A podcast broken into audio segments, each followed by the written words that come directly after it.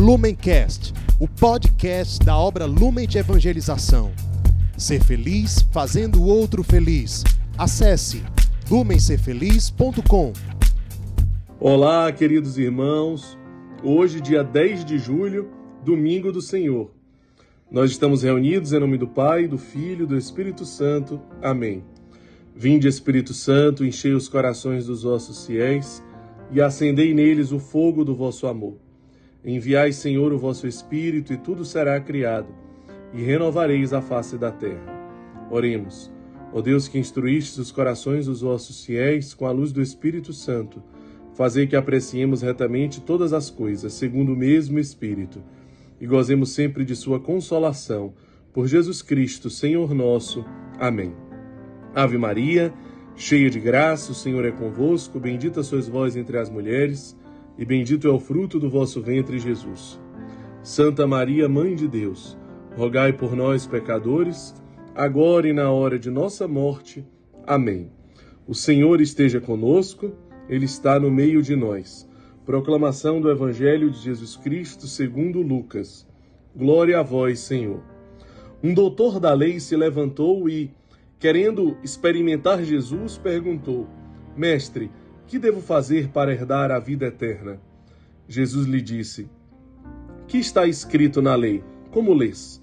Ele respondeu: Amarás o Senhor teu Deus de todo o teu coração e com toda a tua alma, com toda a tua força e com todo o teu entendimento, e teu próximo como a ti mesmo. Jesus lhe disse: Respondestes corretamente. Faze isso e viverás. Ele, porém, querendo justificar-se, disse a Jesus: e quem é o meu próximo? Jesus retomou: Certo homem descia de Jerusalém para Jericó e caiu nas mãos de assaltantes. Estes lhe arrancaram tudo, espancaram-no e foram-se embora, deixando-o quase morto. Por acaso um sacerdote estava passando por aquele caminho. Quando viu o homem, seguiu adiante pelo outro lado.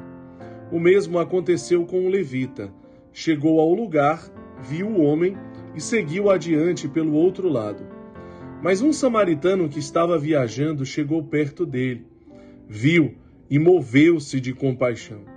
Aproximou-se dele e tratou-lhe as feridas, derramando nelas óleo e vinho. Depois o colocou em seu próprio animal e o levou a uma pensão, onde cuidou dele. No dia seguinte, pegou dois denários e entregou-os ao dono da pensão recomendando: toma conta dele. Quando eu voltar, pagarei o que tiveres gasto a mais. Na tua opinião, perguntou Jesus, qual dos três foi o próximo do homem que caiu nas mãos dos assaltantes? Ele respondeu: aquele que usou de misericórdia para com ele. Então Jesus lhe disse: Vai e faze tu a mesma coisa. Palavra da salvação. Glória a vós, Senhor. Meus irmãos, o evangelho de hoje, deste domingo, é a parábola do bom samaritano. A tão conhecida parábola do bom samaritano, não é mesmo?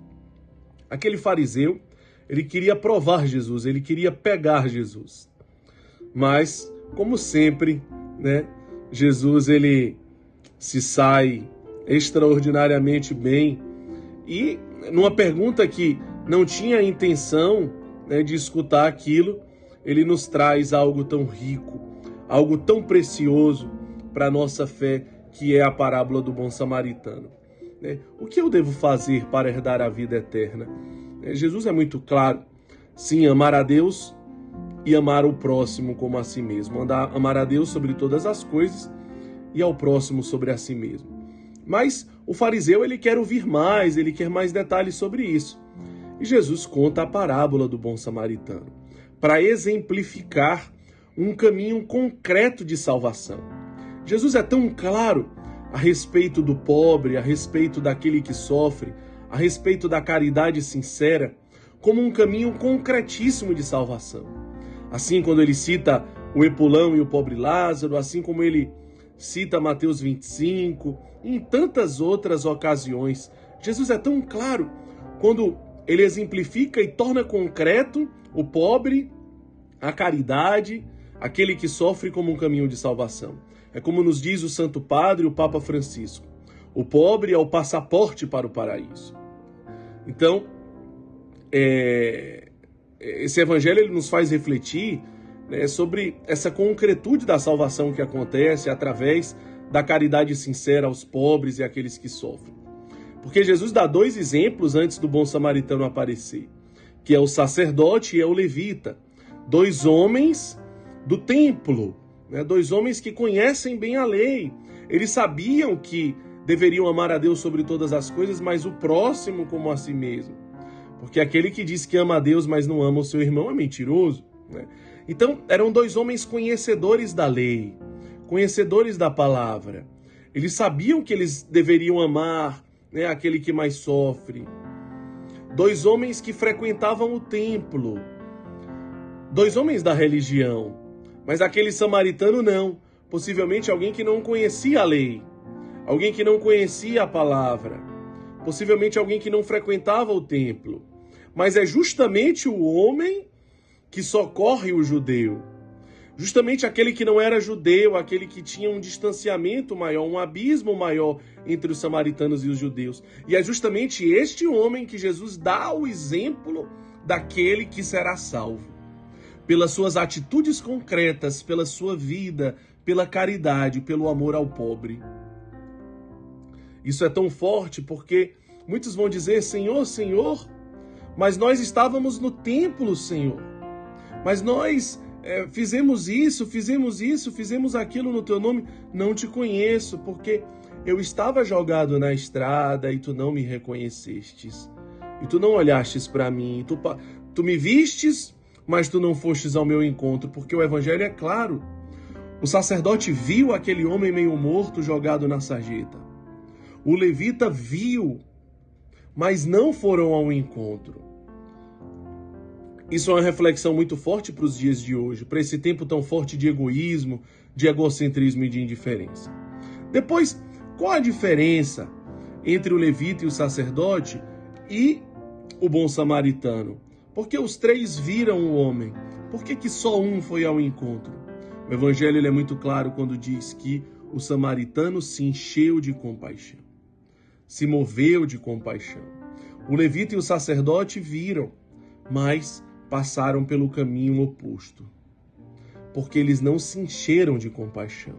O segredo que me faz sair de mim para ir ao encontro do outro, cancelar meus compromissos, priorizar aquele que sofre na minha vida, é o me encher de compaixão. Eu só posso me compadecer daquele que sofre eu só posso me interessar por tantas pessoas que estão nas ruas e que precisam de mim e que precisam da minha evangelização ser feliz, precisam do meu serviço, precisam da oferta da minha vida. Eu só posso me compadecer, eu só posso gastar a minha vida, consumir a minha vida de amor, ir ao encontro, deixar outras coisas para trás, se primeiramente eu me encher de compaixão. Eu me realmente me sensibilizar me encher de compaixão significa sentir a dor do outro. E Jesus abandonado é aquele que fecunda, é aquele que nos ensina a sentir a dor do outro.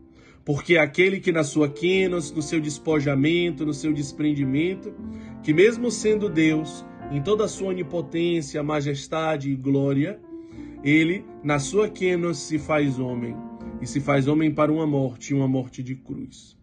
Ele é aquele que fecunda, ele é aquele que impulsiona, ele é aquele que nos inspira a também nos enchermos de compaixão, para aí sim podermos ir ao encontro do outro. É essa espiritualidade, é essa presença, é esse amor de Jesus abandonado que enche o nosso coração de compaixão. Não é uma simples filantropia, Amar a Deus sobre todas as coisas e o próximo como a si mesmo. Não é apenas o próximo como a si mesmo. Não se trata de uma ONG, não se trata de assistencialismo, não se trata de uma filantropia. Se trata de encher o coração de compaixão, porque é Cristo que enche o nosso coração de compaixão. Depois tem um ponto aqui muito curioso. Né? É, naquela época, a medicina ela nos ensinava que o cuidado de um ferimento deveria ser primeiramente o vinho e depois o óleo. Mas aquele samaritano trata de forma inversa: primeiramente o óleo e depois o vinho. O vinho, que contém o álcool, ele serve para desinfectar aquele, aquele ferimento. Né? E depois o, o, o, o óleo, né, o, o, ele serve, o azeite, ele serve para cicatrizar, ajudar na cicatrização daquele ferimento. Portanto, primeiro desinfetar e depois cuidar né, da, da, da cicatrização daquela ferida. Mas o bom samaritano ele faz o inverso. Primeiramente, o óleo e depois o vinho.